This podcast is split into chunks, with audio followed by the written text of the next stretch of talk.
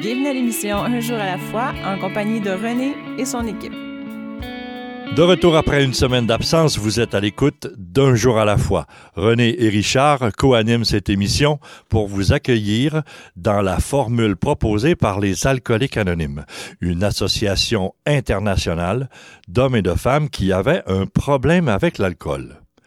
Non professionnels, politiques ou religieux, ils s'autofinancent et on les retrouve presque partout. Sans règle d'admission, tous ceux et celles qui veulent faire quelque chose à propos de leurs problèmes d'alcool peuvent devenir membres. Basé sur les douze étapes des AA, un groupe de principes de nature spirituelle qui, lorsque mis en pratique, peuvent chasser l'obsession de boire et permettre à celui ou celle qui souffre de se sentir heureux et utile. Aujourd'hui, c'est Marie-Claude qui va nous dire si elle est heureuse et si elle se sent utile. J'en suis convaincu puisqu'elle a un beau sourire lumineux et euh, des yeux euh, très perçants. On va apprendre à la connaître ensemble. Elle va euh, nous faire part de sa vie, de ses difficultés passées et évidemment de son expérience de relèvement, celui du mode de vie proposé dans Alcoolique Anonyme. Marie-Claude, on t'écoute. Mais bonjour René. Euh, moi, je viens d'une famille euh, d'apparence normale, d'un père non alcoolique, euh, d'une mère euh, sans dépendance aussi. Sauf que la blessure provient d'un abandon. Je suis un enfant adopté. Quand j'ai essayé de prendre contact avec euh, mes parents, mon, ma mère était décédée et la grand-mère qui vivait a refusé tout contact. Donc, euh, double rejet. Euh, j'ai été élevée par des parents qui m'ont donné ce qu'ils pouvaient, avec ce qu'ils avaient. Un père très autoritaire, conduit par la peur, conduit par la rigidité, et une mère très soumise qui ne s'affirmait pas. Donc, euh, j'ai été élevée dans une euh, d'une façon hyper rigoureuse, euh, sans droit de parole, sans droit de penser ou d'agir à ma guise. Alors, euh, j'ai vécu euh, dans la peur du rejet, dans la peur d'être retournée à l'orphelinat euh, durant toute mon enfance et mon adolescence. Euh, mon père n'était pas alcoolique, mais il portait les comportements, euh, le narcissisme, euh, le contrôle, beaucoup. Quand il s'exprimait, mais c'était en criant, en dévalorisant beaucoup. Et j'aurais aimé que ma mère prenne ma défense à l'occasion, chose qu'elle ne pouvait pas faire. Alors, pour être aimée, pour être acceptée, mais je me suis niée, puis j'ai essayé d'être ce que voulait que je sois. Euh, j'ai pas vraiment eu d'enfance. Euh, J'étais toute seule, beaucoup, beaucoup de solitude, beaucoup d'isolement. Euh, je ne savais pas qui j'étais. J'avais peur d'être, j'avais peur d'exister. Donc, euh, à l'âge de 3-4 ans, ben moi, ce que je voulais, c'était être grande, être gentille, être aimée. Donc, j'étais prête à n'importe quoi pour ça. Euh, il y a quelque chose que, qui m'est revenu quelques années plus tard. Euh, moi, je croyais que l'alcoolisme s'est installé beaucoup plus tard dans ma vie. Mais je réalise qu'à l'âge de 4-5 ans, mes grands-parents euh, faisaient, ils appelaient ça du petit rouge. C'était avec de l'alcool, une espèce de mélange qu'on servait dans le temps des fêtes. Et je me rappelle, quand on me donnait mon verre de petit rouge au temps des fêtes, le bien-être, j'aimais ça. J'aimais ça parce que j'avais j'avais l'impression d'appartenir à ma famille, d'être dans la gang, mais j'aimais ça aussi parce que ça gelait l'émotion. Donc aujourd'hui, je réalise que l'alcoolisme c'était vraiment la maladie était vraiment là. Alors euh, c'est ça, moi j'ai vécu euh, j'ai vécu sous l'emprise de mon père longtemps. Euh, à l'école primaire, j'avais peur d'exister aussi, j'avais peur de m'affirmer. J'ai vécu beaucoup de beaucoup de rejets, c'est ça. J'étais pas, j'étais seule, j'étais pas acceptée les gang, j'étais pas pareil. Je me sentais pas pareil. Euh, j'avais pas ma place nulle part. Euh, puis ce que je faisais, ben c'est ça, je m'isolais. Euh, j'avais un petit chien, je parlais à mon chien, mais c'est tout. Je parlais pas à personne d'autre. Euh, c'est pas. Euh, j'aurais toujours rêvé le vide intérieur aussi. je portais beaucoup le vide intérieur, donc j'aurais aimé. Moi, je pensais que si j'avais si j'avais fait partie d'une famille de 12, ça aurait été plus jojo, ça aurait été plus agréable. Et je réalise aujourd'hui que c'est pas vraiment le cas. On a beau être 250 euh, ensemble, puis on peut se sentir seul pareil. Donc, le vide intérieur était présent, était fort en moi. À l'école secondaire, ben, j'ai appris à faire partie de gang, mais là, ça a été le contraire. Là, je me suis imposée. Je suis devenue euh, la directrice en chef. Euh, j'ai joué un petit peu le rôle de mon père. J'étais capable, je savais tout, je connaissais tout et je dirigeais tout. Et il y avait une façon de faire et c'était la mienne. Ça, j'ai j'ai passé d'un extrême à l'autre. J'ai passé euh, du non-verbal au à prendre la place de trois ou quatre personnes en même temps. Euh, je faisais partie de toutes les associations étudiantes possibles et inimaginables pour être aimée. Euh, j'ai patiné, j'ai patiné à l'extrême, j'ai patiné des heures de fou euh, pour m'évader, pour m'échapper, mais sans jamais me sentir dans la gang non plus. Donc, c'est ça. Je courais, je courais après ce que je pensais qui était bien, mais j'arrivais jamais à atteindre quoi que ce soit. Euh, quand on me choisissait, quand on faisait des équipes de ballon, j'étais toujours la dernière choisie. Euh, fait que c'est ça, le rejet était, était fort, était présent.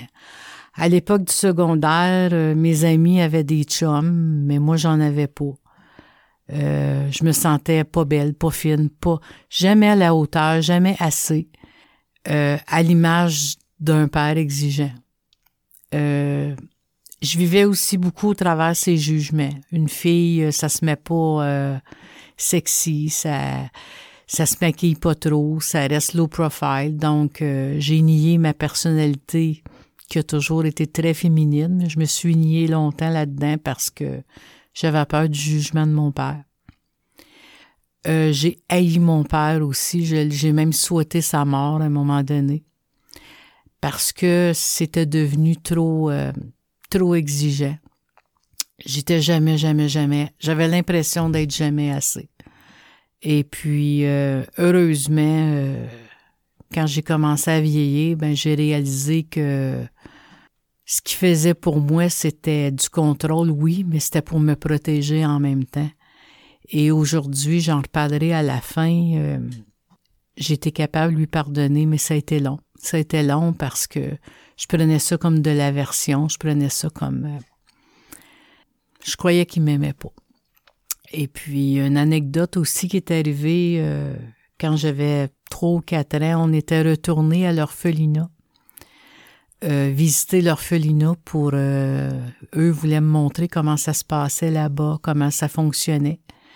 Et puis, euh, mon père, en joke, avait dit à un moment donné, euh, si t'es pas gentil, euh, on va partir avec un petit garçon, puis on va te laisser ici. Puis ça, ça m'a suivi jusqu'à temps que je puisse faire, jusqu'à temps que j'ai le mode de vie d'alcoolique anonyme. Ça m'a suivi toute ma vie. Donc, quand je suis tombée dans l'âge adulte, ben, j'ai, j'ai refait, j'ai reproduit ces comportements-là avec mes chums, avec mes amis, avec euh, toujours la peur qu'on me jette, toujours la peur qu'on me laisse, toujours la peur de pas être assez. C'était toujours le pas assez qui revenait. Euh, la trahison aussi. Euh, mes parents biologiques, en m'abandonnant, je me suis sentie trahie. Donc, j'avais, je me choisissais des amis qui me trahissaient, des gens qui me trahissaient.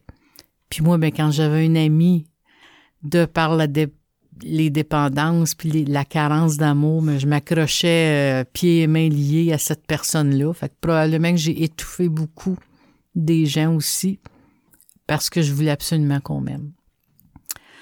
Euh, j'ai consommé jeune avec des amis, mais jamais en public. Je consommais euh, très peu en public parce que, encore là, ma mère, fallait que ça paraisse bien. Fallait pas que ça se voit.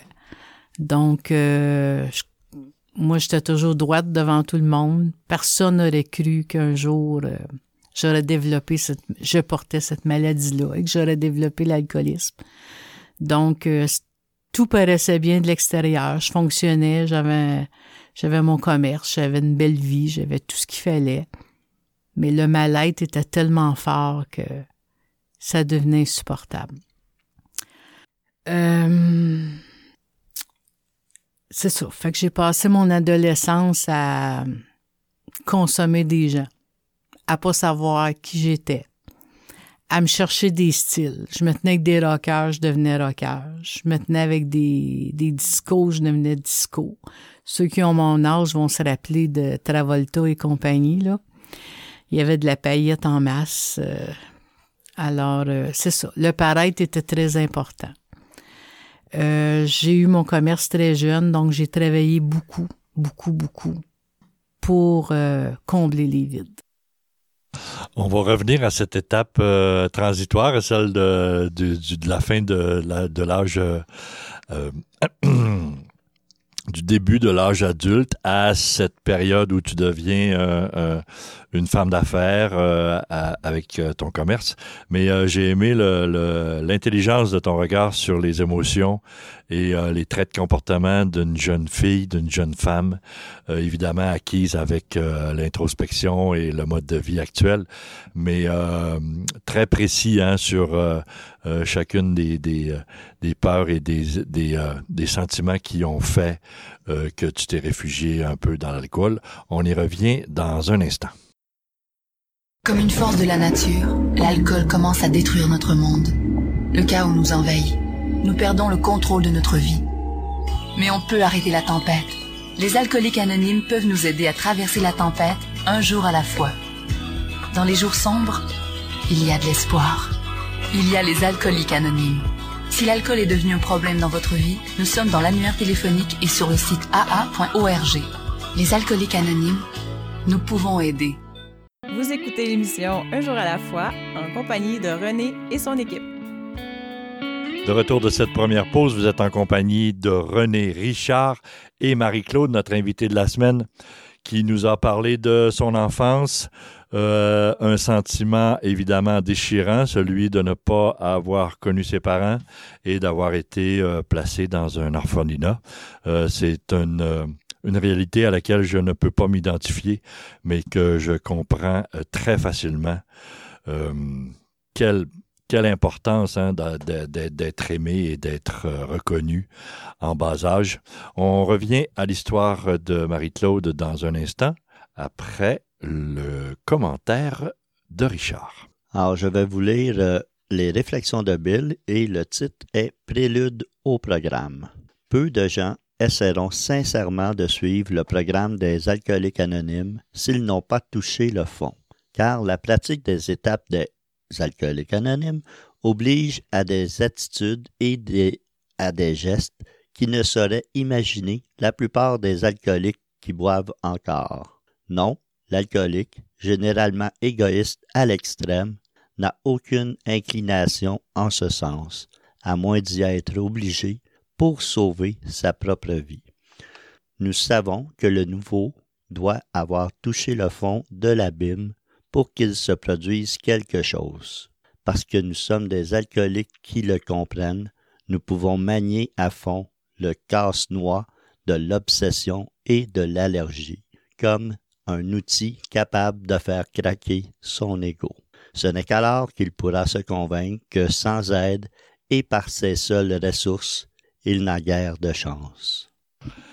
Quelle image euh, frappante hein, à l'esprit, celle d'un craque-noix euh, qui fait euh, référence à, l'atteinte d'un bas-fond, à un tournant, à un mur où à laquelle on doit malheureusement faire face pour arriver à choisir, et non pas à choisir, mais à être obligé à, porter un regard sur nos défaillances et y tenter d'apporter une solution. Donc, euh, Marie-Claude était euh, devenue euh, jeune femme d'affaires, semi-rocker disco.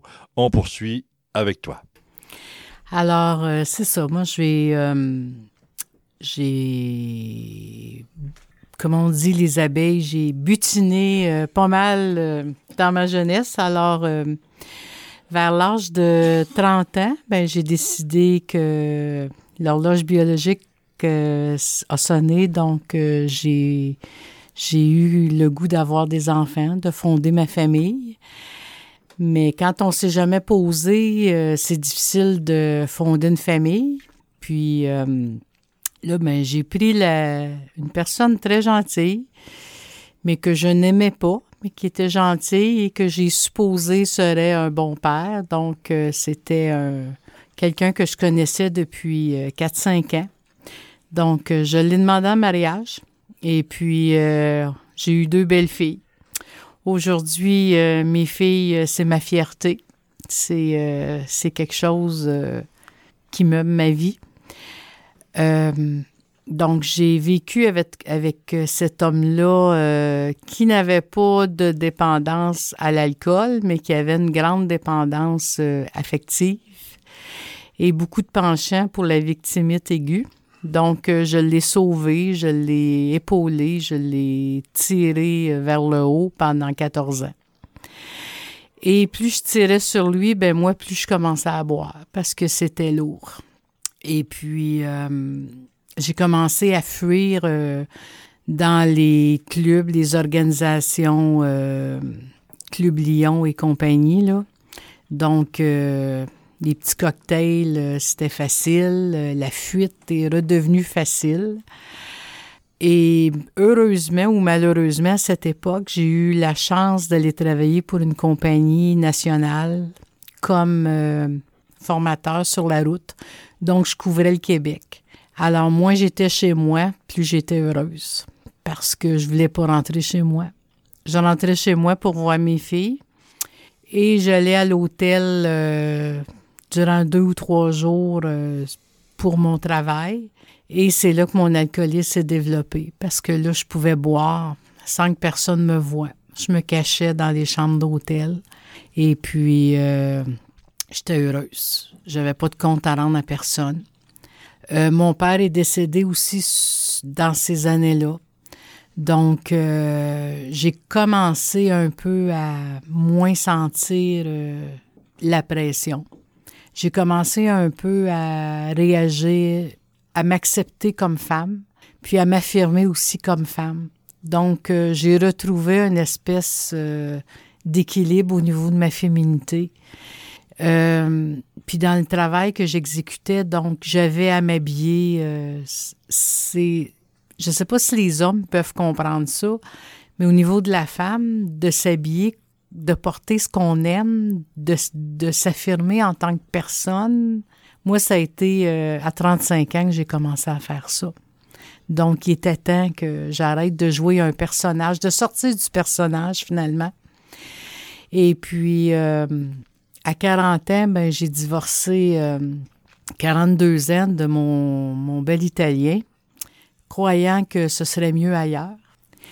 Et là, je me suis choisi des conjoints à ma mesure, c'est-à-dire des alcooliques en puissance. Et nous avons bu, et nous avons fait beaucoup de parties, et nous avons fait beaucoup de conneries. Et j'ai commencé à faire des blackouts. Donc, euh, j'ai aucune idée du nombre de gaffes, du nombre de personnes que j'ai pu blesser, des choses désagréables que j'ai pu dire parce que j'en ai dit, c'est certain. Euh, on buvait euh, avec un des conjoints, entre autres, c'était six jours par semaine. C'était, euh, j'avais même un vignier dans ma voiture. Euh, j'étais incapable de fonctionner sans alcool. Et je me suis trouvé par la suite un travail dans ma ville, dans un domaine connexe au mien. j'ai été faire un baccalauréat à 40 ans. Et puis, euh, mais par contre, c'était un domaine où il n'y avait pas de place pour la, il n'y avait pas de place pour l'individualité, il n'y avait pas de place pour, euh, c'était très rigide comme domaine. Donc, encore là, j'ai retrouvé un peu le sentiment de mutisme que je vivais avec mon père. Je me suis recréé un personnage pour travailler à cet endroit-là. Donc, je buvais à la maison, je défoulais à la maison et quand j'entrais au travail, ben, j'étais la personne euh, straight, parfaite, qui ne s'exprimait pas et qui avalait pour ne pas déplaire à personne. Mais à un moment donné, euh, ben, le conjoint avec qui je vivais, ben, ça fonctionnait plus parce que là, je trouvais qu'il buvait trop. Je me voyais pas encore. J'avais pas encore commencé à porter des regards sur moi. Donc, je suis allée m'en choisir un autre qui, semblait pas mal mieux, euh, mais finalement qui a violé ma fille après trois ans. Donc, ça, ça a été le début de ma déchéance. Euh, pour une mère, c'est épouvantable euh, de sentir qu'on ne peut pas protéger son enfant, qu'on n'a pas vu venir les coups. Donc, j'ai mis cette personne-là dehors. la police s'est occupée euh, de, faire ce qu'elle avait à faire. J'ai sorti mes filles de, ce milieu-là. sachant aussi qu'il avait fait des tentatives avec la plus vieille, mais qui, qui s'était défendue par elle-même. Et puis, à partir de là, ben moi, j'ai fait une tentative de suicide parce que là, euh, ça fonctionnait plus. J'avais l'impression d'avoir encore échoué. Le pas assez qui revenait, le pas à la hauteur qui revenait beaucoup. J'avais l'impression d'avoir échoué dans ma vie personnelle.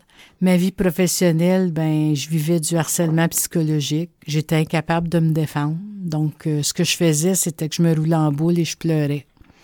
Et dans ce milieu-là, quand on pleure, ben, on se fait écraser. Donc, euh, j'avais pas le droit de laisser sortir mon émotivité. Et je me donnais pas le droit non plus, je me jugeais sévèrement là-dessus. Alors, euh, c'est ça. Une journée, j'ai décidé que je déploguais. Et j'ai fait cinq semaines de coma à l'hôpital. Et quand je suis euh, revenue à moi après cinq semaines, j'étais enragée. Puis j'en voulais à Dieu de m'avoir amené parce que moi, je voulais pas revenir. J'en ai voulu à Dieu pendant longtemps. Et je l'ai même euh, tassé de ma vie. Parce que je me disais, c'est ça la vie, moi, je veux pas être là.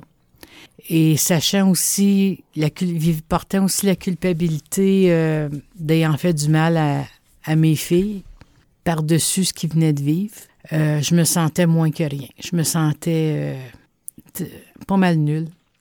Alors, durant un an, un an et demi, j'ai bu 24 euh, heures. J'étais en arrêt de travail. J'ai bu 24 heures sur 24, 6 jours par semaine. Je me suis dit, euh, si je suis pas venu à bout de, de, partir avec la tentative, mais je vais me tuer avec l'alcool. Donc, euh, j'ai fait ça pendant un bon bout de temps. Et à un moment donné, je ne sais pas ce qui est arrivé, parce que là, je me préparais pour une deuxième tentative. J'avais vendu euh, la maison avec ce conjoint-là. Je m'étais racheté une autre maison et tout était prêt euh, pour passer à l'acte. Alors, euh, ce soir-là, je sais pas. Il y, a il y a quelque chose qui s'est passé. Je pense que ma puissance supérieure s'est manifestée. Et je me suis ramassée dans un meeting, discussion sur le gros livre d'Alcoolique Anonyme. Et c'est vraiment la, la folie, la mort, quand on dit ça, c'est vraiment ça qui m'a emmené là. Euh, là, je, j'omets les étapes où j'ai conduit en état d'ébriété, où j'ai fait euh, plein de choses en état d'ébriété sans me faire prendre. Et euh, quand je suis arrivée à ce meeting-là, c'est un ami qui m'a accueilli. Merci beaucoup infiniment. Pardon, merci beaucoup, Marie-Claude, pour ce ce dévoilement intime hein, de cette souffrance euh, qui t'a habité pendant tant d'années. Quel breuvage euh, puissant, déroutant, sournois, pourtant accessible à toute heure du jour et de la nuit, euh, disponible dans une société en quantité inimaginable, qui pour plusieurs, malheureusement, est un poison. on va découvrir ensemble ce qui a fait euh, que euh, Marie-Claude euh, se retrouve dans une salle d'alcoolique anonyme. Je suis très curieux et on revient dans un instant. Si l'alcool a perdu de son charme pour toi et si tu ne peux pas arrêter de boire, j'ai fait quelque chose et ma vie a changé. J'ai maintenant des amis qui m'acceptent pour ce que je suis. Nous sommes dans l'annuaire téléphonique, votre journal local ou sur le web. Les alcooliques anonymes. Vous écoutez l'émission Un jour à la fois en compagnie de René et son équipe. Nous sommes de retour dans la pause. Vous êtes en compagnie de Richard, René et Marie-Claude pour le troisième segment de notre émission. Un jour à la fois, c'est ce, c'est ce mode de vie, c'est ce, c'est ce slogan qui nous guide à travers notre démarche. Un mode de vie en 24 heures dans lequel on peut corriger, améliorer, identifier, peaufiner et aimer chacun de nos traits de caractère pour euh, devenir une meilleure personne et atteindre un nouveau 24 heures avec euh, ses connaissances. Avant de poursuivre avec l'histoire de Marie-Claude, on écoute ceci. Alors, si vous voulez visiter notre site Internet, vous y allez en cliquant un jour à la fois-émission.org. Et ceci te donnera accès à notre banque de partage archivée pour écoute en balado-diffusion sur tous tes appareils intelligents. Et tu auras aussi accès aux diverses heures de diffusion de nos partenaires radio.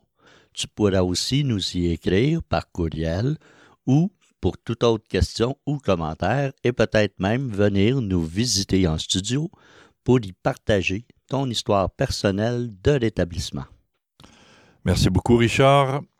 Euh, on disait donc que Marie-Claude était euh, une, euh, une personne défaite, brisée, épuisée, et que l'univers, un Dieu, une puissance supérieure, l'a amenée dans une salle des alcooliques anonymes.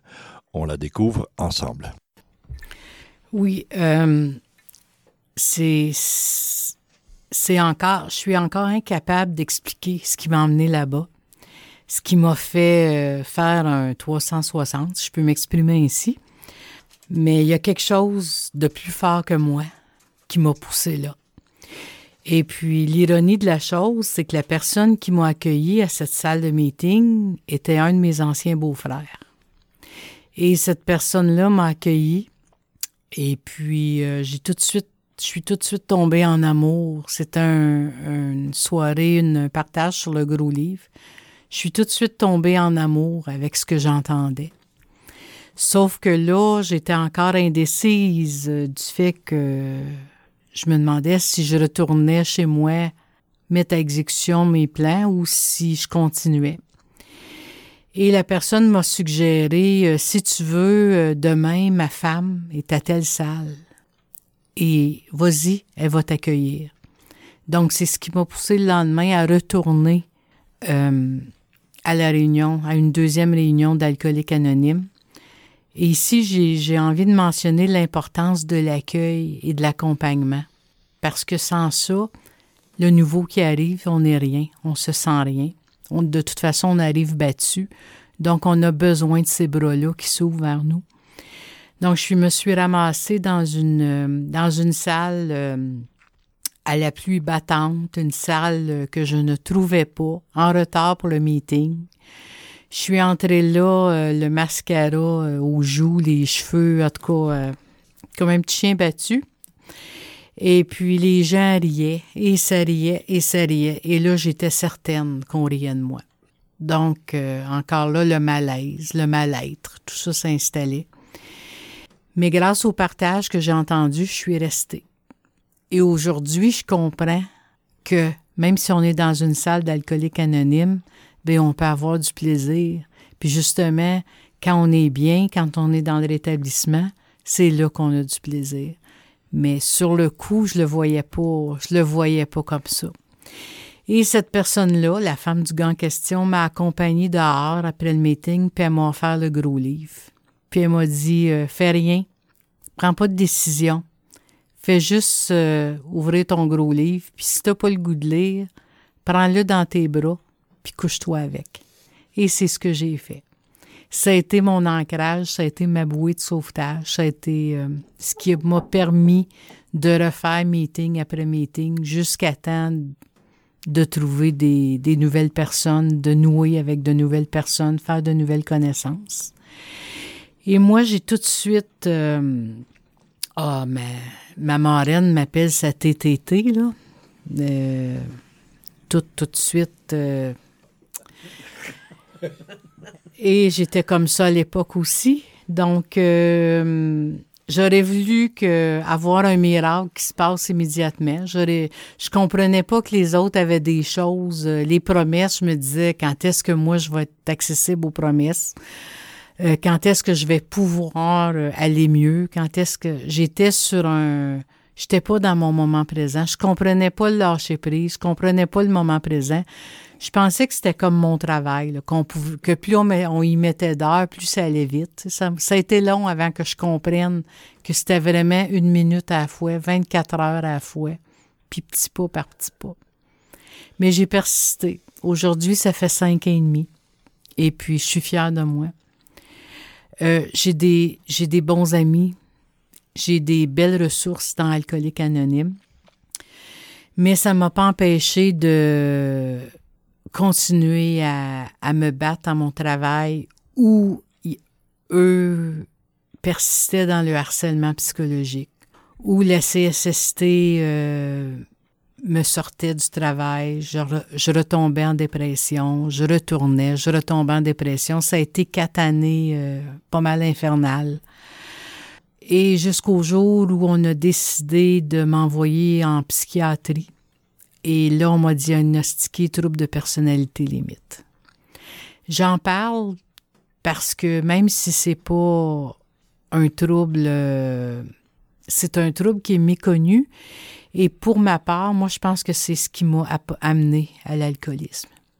Cette espèce de vide intérieur, là.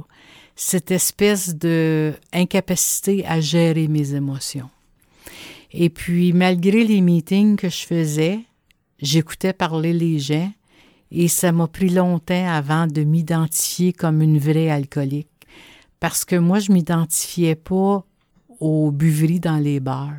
Je m'identifiais pas aux gangs de buveries parce que moi, je buvais à la maison, je buvais seule. Euh, je m'identifiais pas aux hommes parce que les hommes, ça parlait pas d'émotion. Ça se battait, ça réglait à coups de... Moi, je réglais ça à coups de pleurs. Donc, ça a été long jusqu'à temps où j'ai entendu des partages où les gens parlaient plus avec leur cœur, parlaient plus avec leur émotion. Et là, j'ai identifié mon mal-être. Et là, j'ai été capable de reconnaître que l'alcoolisme découle des blessures d'enfance, découle des, routes, des fausses routes qu'on prend souvent pour aller mieux. Et puis, si on regarde pas ça, si on va pas voir la cause profonde, qu'est-ce qui nous a amené à boire? Ben oui, on va être sobre. Mais par contre, le mal-être, le mal intérieur va toujours persister. On aura beau faire autant de meetings, mais si on ne porte pas un regard objectif sur nous, si je porte pas un, je vais parler pour moi, si je porte pas un regard objectif sur moi, ben, je pense que je vais, à un moment donné, bifurquer dans d'autres dépendances, chose que je, je veux pas qu'il arrive parce que je me sens tellement bien, je me sens tellement libre. Donc, euh, sachant que j'avais un trouble de personnalité limite, et aujourd'hui avec la bonne médication, avec des personnes à qui parler, avec euh, le mode de vie, ben ça va de mieux en mieux. Et puis, euh, ce que je peux comprendre aussi, c'est ça. C'est l'espèce de lâcher prise qu'on doit, qu'on doit faire.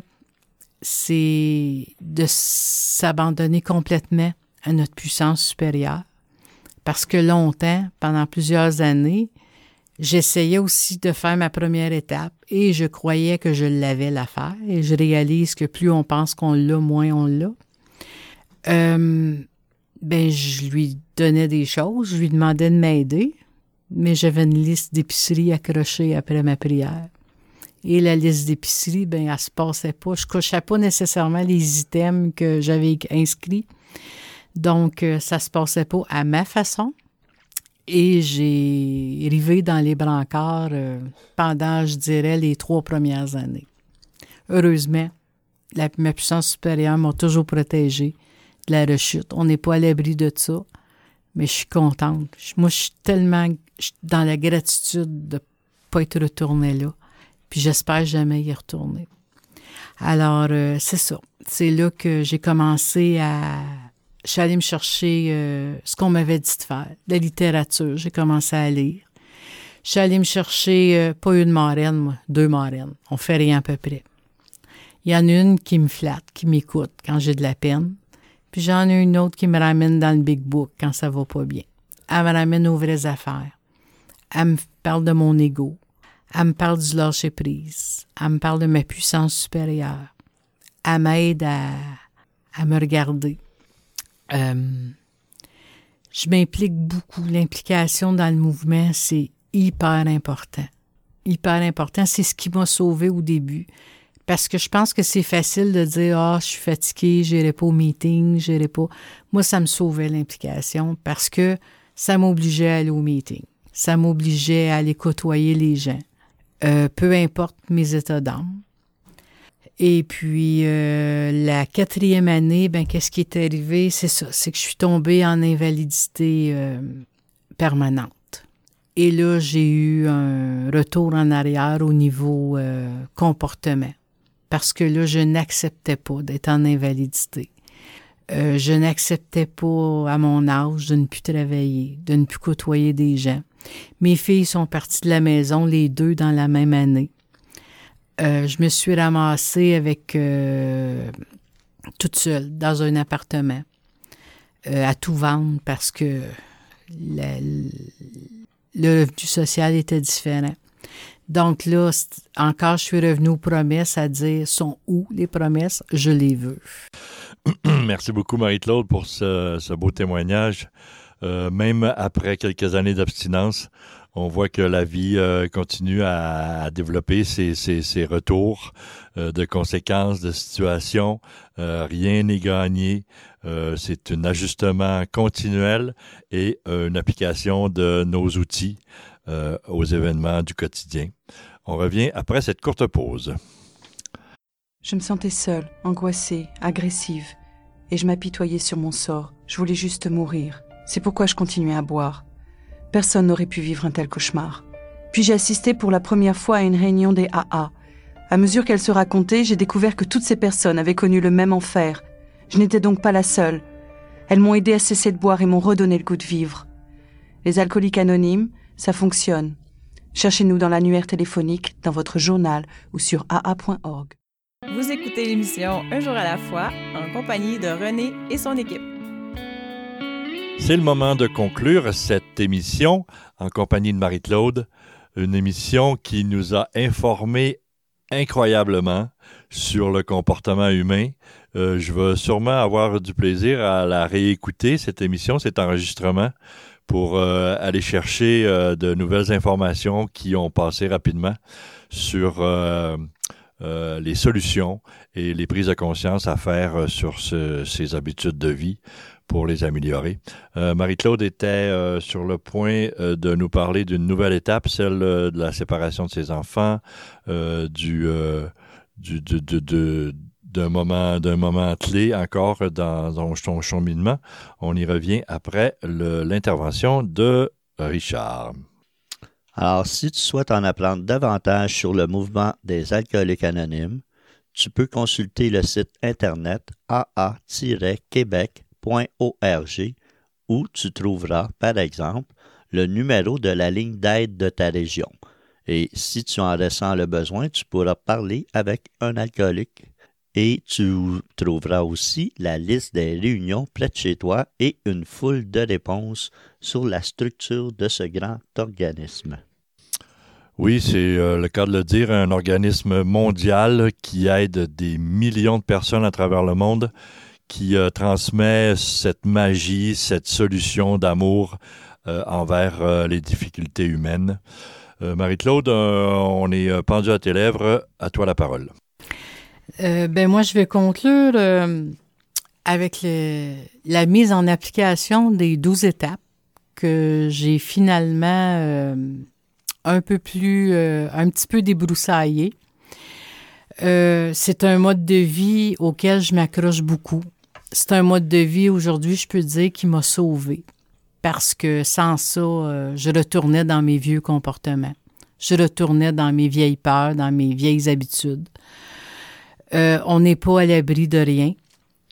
Euh, et ce qui a changé maintenant, c'est lorsque je fais ma première étape, j'admets que je suis impuissante, je lui demande son aide et je lui, je lui partage, je lui demande de m'aider, je lui partage le besoin que j'ai. Sauf que une de mes marraines m'a suggéré de lui dire, écoute, je te donne, je te donne ma vie, je te donne mes besoins, je te demande de m'aider, mais aide-moi à pas le reprendre aussi. Et depuis que je fais ça, ben on dirait que ça va mieux. Je lui admets que je suis même impuissante devant ça, cette espèce de vouloir, de contrôle-là qui est encore présent chez moi. Euh, quatrième, cinquième étape, j'en ai fait deux. La première, je l'ai fait euh, avec beaucoup de ressentiment. Je l'ai fait en accusant le monde entier, en jouant la victime. Et la deuxième, je l'ai fait plus avec un regard euh, objectif. Je l'ai fait avec en essayant de comprendre ce qui s'était passé et de voir ce que ça m'avait apporté et d'essayer de grandir avec ces épreuves-là et d'en tirer du positif. Et aujourd'hui, euh, j'ai la chance, parce que c'est vraiment une chance, d'être bénévole pour l'écoute de cinquième étape. Et pour moi, c'est ça n'a pas de ça n'a pas de prix, ça n'a pas de ce que les gens qui osent euh, s'ouvrir euh, les cadeaux que ces personnes-là m'offrent. Euh, la sixième, septième, sixième, ça a été la même chose. Euh, je lui demandais de m'enlever mes défauts de caractère, mais je choisissais ceux que je voulais euh, faire disparaître. Jusqu'à temps aussi que je comprenne que non, non, on ne fait pas disparaître ceux qui nous tentent. Donc, encore là, il y a eu un lâcher-prise qui s'est installé. Et puis, quand je ne vais pas bien, ben je lui dis, je parle à ma puissance supérieure en lui disant, mais là, ça va pas bien, il y a quelque chose qui accroche, peux-tu t'en occuper? Essaie de t'occuper de ça pour mon bien-être puis le bien-être des gens qui m'entourent. Puis c'est drôle parce qu'il y a des choses qui, y a des choses qui se tassent automatiquement. Puis il y a un bien-être qui s'installe, il y a une paix intérieure. Donc, oui, les promesses, les dehors commencent à rentrer. Je commence à ressentir des choses, je commence à, me laisser aller beaucoup plus, puis à vivre de la sérénité au travers de tout ça. Euh, huitième étape, euh, je suis là-dedans encore. J'ai quelques amendes honorables à faire, mais comme tous les alcooliques, j'avais un très petit ego. Donc, euh, hein, il est très dur à, sortir. Ego sort de ce corps. Il est très dur à sortir. Donc, il y a des gens à qui j'en ai fait et ça a été difficile d'être reçu. Donc, au début, ça m'a beaucoup, beaucoup bloqué jusqu'à temps encore là qu'on m'explique et que je lise dans la littérature et que je fasse des prises de conscience que il faut pas s'attendre à ce que les autres nous fassent des amendes honorables. Donc, euh, tout part de soi, tout part de nous. Puis c'est à nous de se donner ce qu'on a besoin pour aller mieux. C'est à nous de travailler là-dessus. Euh, ma dixième étape, ben encore là, je suis paresseuse. Euh, des bouts, je la fais par écrit, des bouts, je la fais dans ma tête mais je l'ai fait. Parce que je pense que c'est important à tous les jours de s'offrir un moment d'introspection, de s'offrir un moment pour euh, se regarder, puis regarder ce qui s'est passé dans notre journée, puis surtout prendre conscience de nos comportements, de prendre conscience des choses que je répète jour après jour. Puis je pense que c'est comme ça que je vais arriver à un moment donné à, à comprendre, à assimiler pour avoir un meilleur avenir. Euh, méditation, onzième étape, de plus en plus, tous les soirs, une petite méditation. Euh, la prière, beaucoup. Puis ça aussi, ça a changé. C'est plus euh, je veux ci, je veux ça. C'est si c'est bon pour moi. je réalise que ma puissance intérieure m'habite de plus en plus. Elle n'est pas au ciel, elle n'est pas nulle part, elle est dans moi, elle est dans mon cœur. Puis je me sens accompagnée. Puis pour la première fois de ma vie depuis bien des années, ben il y a des journées où ce vide-là qui était si immense, ben il est comblé. Il n'est pas comblé encore parfaitement, mais il se remplit. Puis ça, ça fait moins mal. C'est plus doux à vivre. Ma vie est plus douce aujourd'hui. Puis douzième étape, ben oui, je donne. Puis je dis jamais non parce que... Mais là, je dis plus non pour être fine. Je dis oui parce que j'ai envie de dire oui. Puis j'ai envie d'aider d'autres alcooliques qui souffrent. Puis j'ai... Moi, je suis aujourd'hui dans la gratitude. J'ai pas de mots pour exprimer ma gratitude. Puis toutes les belles choses que le mouvement, les membres, puis tout ce qui entoure euh, m'apporte. Euh, Marie-Claude, euh, j'aime bien euh, le survol que tu viens de faire de notre mode de vie, les 12 étapes proposées par Alcoolique Anonyme. On voit que tu les as euh, étudiées, regardées, développées, approfondies. Et tu parlais en début de partage de ces promesses qui ne t'étaient pas accessibles en début de parcours. Est-ce que maintenant ils se sont exprimés? Elle commence à s'exprimer, oui. La peur des gens, entre autres, est beaucoup moins intense. L'insécurité. Euh, c'est. Euh, Elles sont toutes décrites. Je les cherche. Ah oui, si nous sommes sérieux et appliqués, c'est ça. Nous ne regretterons pas plus le passé. Euh, c'est ça. J'essaie d'en faire quelque chose de ce passé-là. Euh, la sérénité s'installe, euh, notre déchéance, mais ça aussi, on peut s'en sortir si on veut, mais on a besoin d'aide. Ça, faut jamais l'oublier, je pense. Parce que tout seul, on va pas loin. On va loin en gang, on va loin en équipe. Puis oh, c'est une équipe. Donc, mettant nos... Je, termine avec ça. Mettant nos propres intérêts de côté, nous serons intéressés davantage à nos semblables. Puis pour moi, c'est important.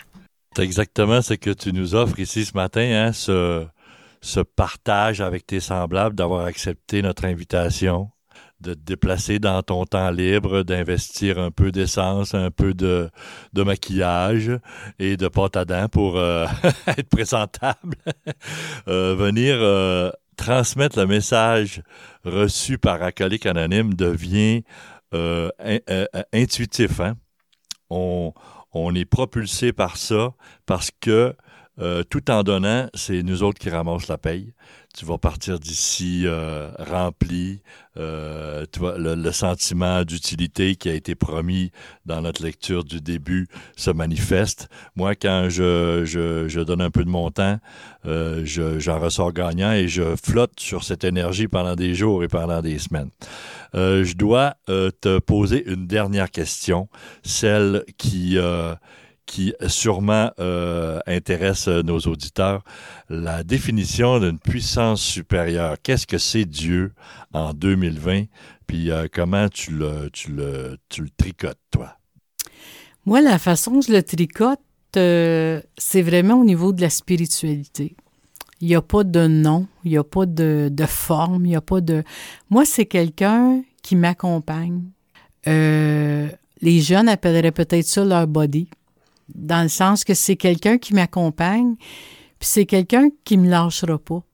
Quelqu'un qui est là, quelqu'un qui est bon, il me veut du bien. Puis quand j'ai personne à me raccrocher, ben au lieu de me raccrocher comme je faisais avant à des choses extérieures à moi, mais je vais essayer de me raccrocher à cette puissance-là qui m'habite puis qui me réconforte.